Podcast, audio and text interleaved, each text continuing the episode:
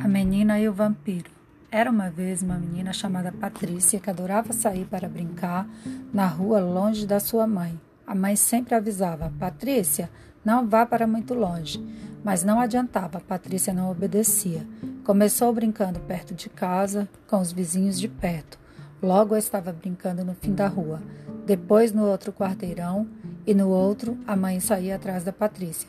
Patrícia, hora de fazer tarefa. E às vezes, sabe o que a menina fazia? Se escondia atrás de uma árvore ou de um muro para a mãe não vê-la e não ter que fazer tarefa. Um dia, Patrícia saiu de casa depois do almoço. Foi brincando e brincando cada vez mais longe.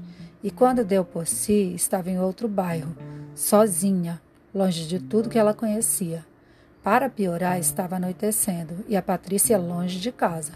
Era a primeira vez que ela ia tão longe. Deixe-me ver. Se eu for reto aqui, saio na rua do meu bairro. E como tinha descoberto o caminho de casa, começou a andar lentamente de volta, brincando pelo caminho. A noite caiu e Patrícia continuava a andar de volta. Passou por um beco escuro e nem percebeu que dois olhos brilhantes a observavam. A menina ia calmamente pela rua e do beco escuro saiu um vulto que ia atrás dela. A menina andava tranquila e o vulto a acompanhava de perto. De repente, o vulto pisou no rabo de um gato que gritou. Patrícia olhou para trás e viu, pelo rabo dos olhos, o vulto se aproximar e começou a andar mais rápido. O vulto também começou a andar mais rápido. Patrícia apertou o passo e o vulto também. Patrícia olhou para trás e pôde ver o brilho de dois dentes caninos pontiagudos. Agora ela tinha certeza. Era um vampiro que estava atrás dela. Patrícia começou a correr. E o vulto também corria. Só que, como ele era adulto, corria mais que ela.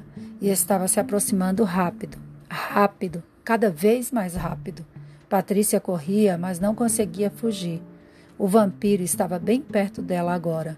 Patrícia estava quase ao alcance das mãos do vampiro e corria o mais que podia. O vampiro deu uma risada quando ia para cima da menina.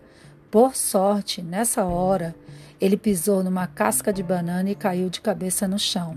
Ficou meio tonto e Patrícia conseguiu chegar na rua de sua casa. Entrou em casa como um foguete e fechou a porta atrás dela. Contou toda a história para sua mãe e prometeu: de hoje em diante só brinco no portão de casa.